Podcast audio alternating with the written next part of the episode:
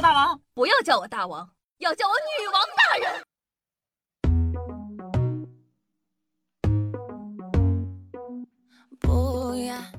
嗨，各位手机前的听众朋友们，大家好，欢迎收听今天的女王又要，我是传说中的深山训练千年包治百病的板蓝根，谢谢小春瑶啊。那我们平时看电视剧的时候啊，那些电视剧呢总喜欢演勾心斗角，在人的社会里竞争，会做出呢夺取资源、加害他人的行为。然而啊，在残酷的自然界，竞争呢比人类社会更加的激烈。仅仅是繁殖呢，他们就能使出各种没有下限的手段。其中最奇妙而变态的就是性逆转现象。哇哦，你听听。今天的节目呢，夏夏就给大家好好科普一下大自然这一种神奇的现象吧。那性逆转呢，简单来说就是为了繁殖后代。对某些生物来讲啊，性别呢是不重要的。大家都知道呢，人类在繁殖后代的过程之中呢，男性提供精子，女性提供卵子，胚胎呢在女性的体内繁殖成长。但是啊，在偌大的大自然里。地广动物稀少，有些动物呢，连同类都很难碰得上，更别提呢能碰上个性别和自个相反的人，跟自个繁殖后代了。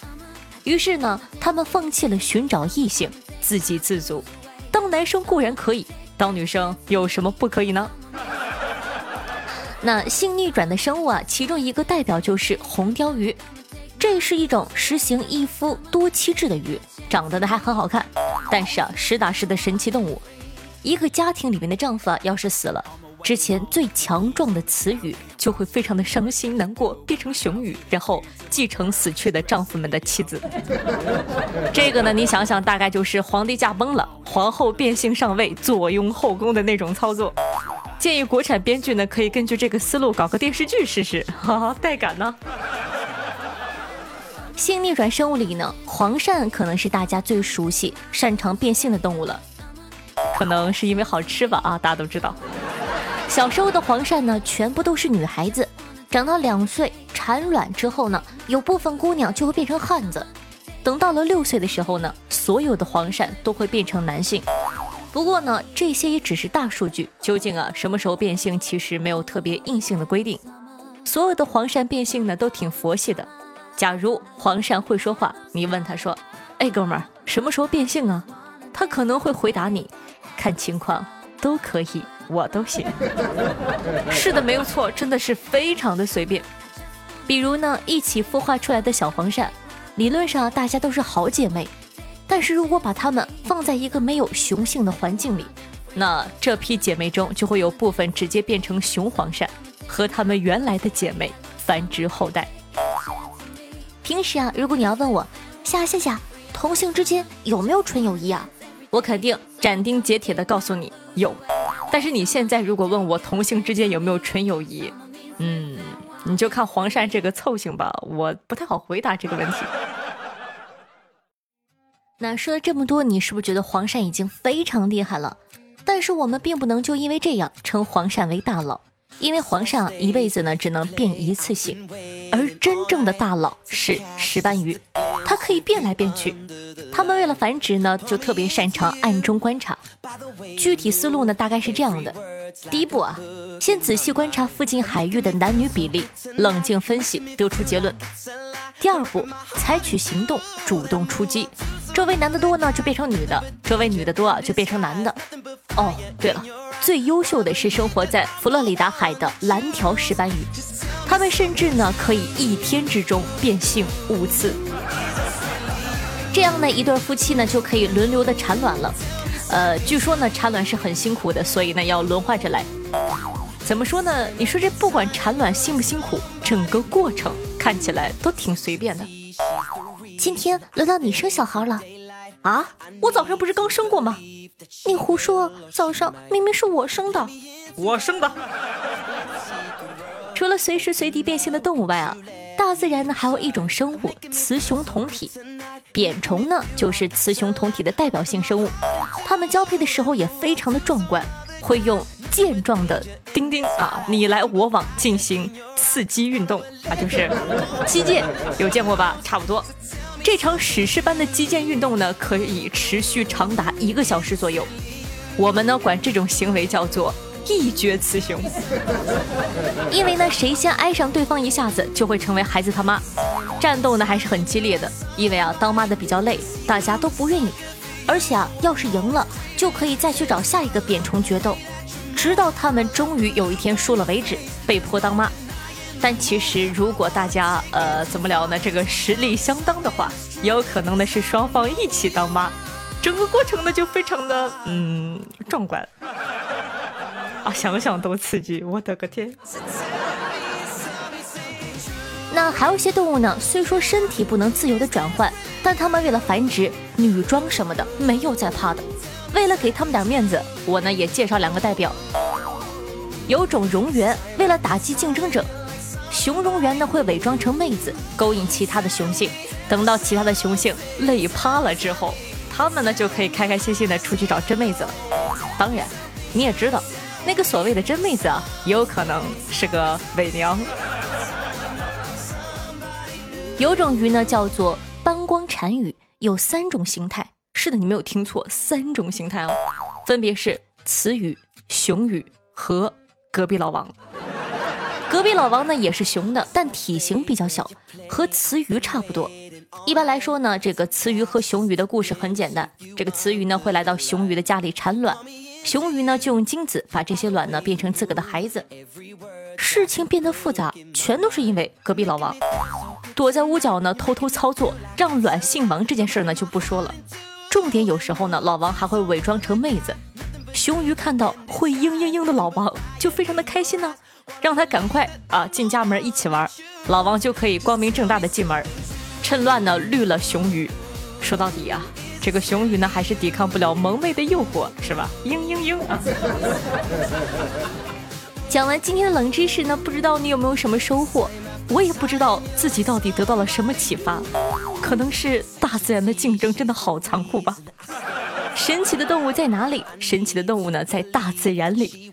各位听完节目呢，早点休息吧。今天的你们的心里呢，肯定因为这个已经听过节目而变态过一次了。身体健康一定要保持住啊！那你还听过这个神奇的动物界里有哪些神奇的现象？也可以在下方的评论区和我们一起互动留言哦。好喜欢这期节目啊！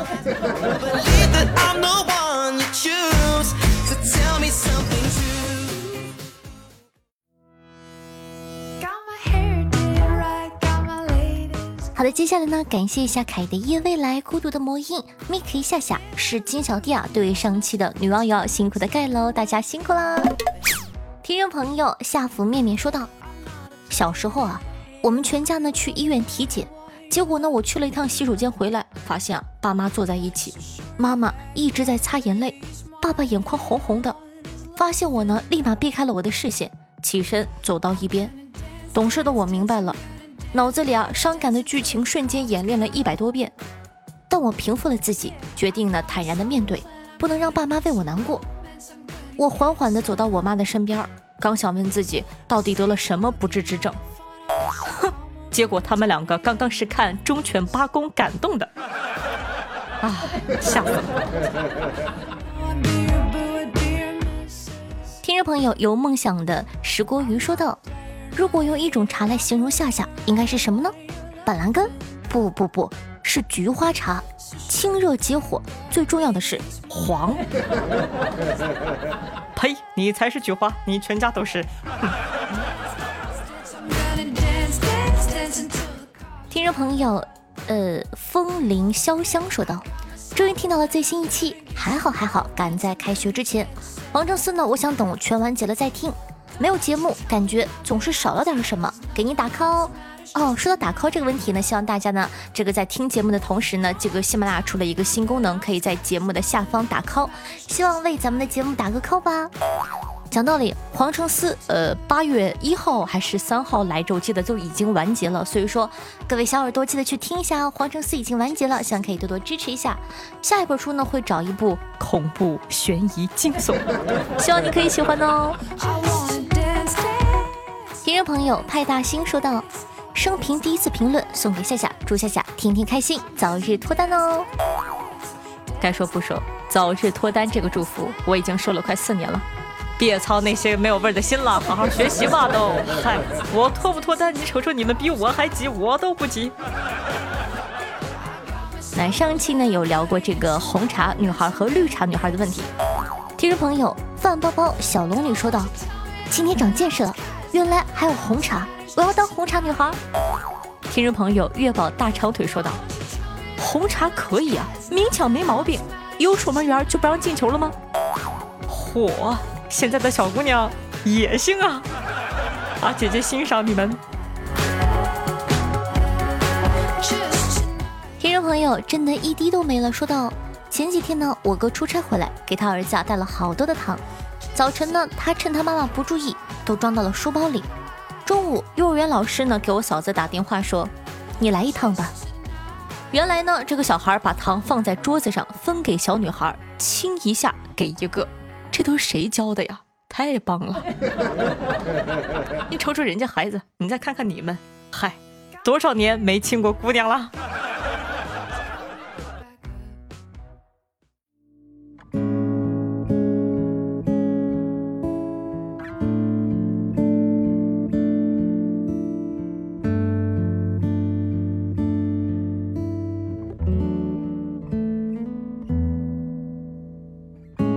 最喜欢和你一起发生的是最平淡最简单的日常。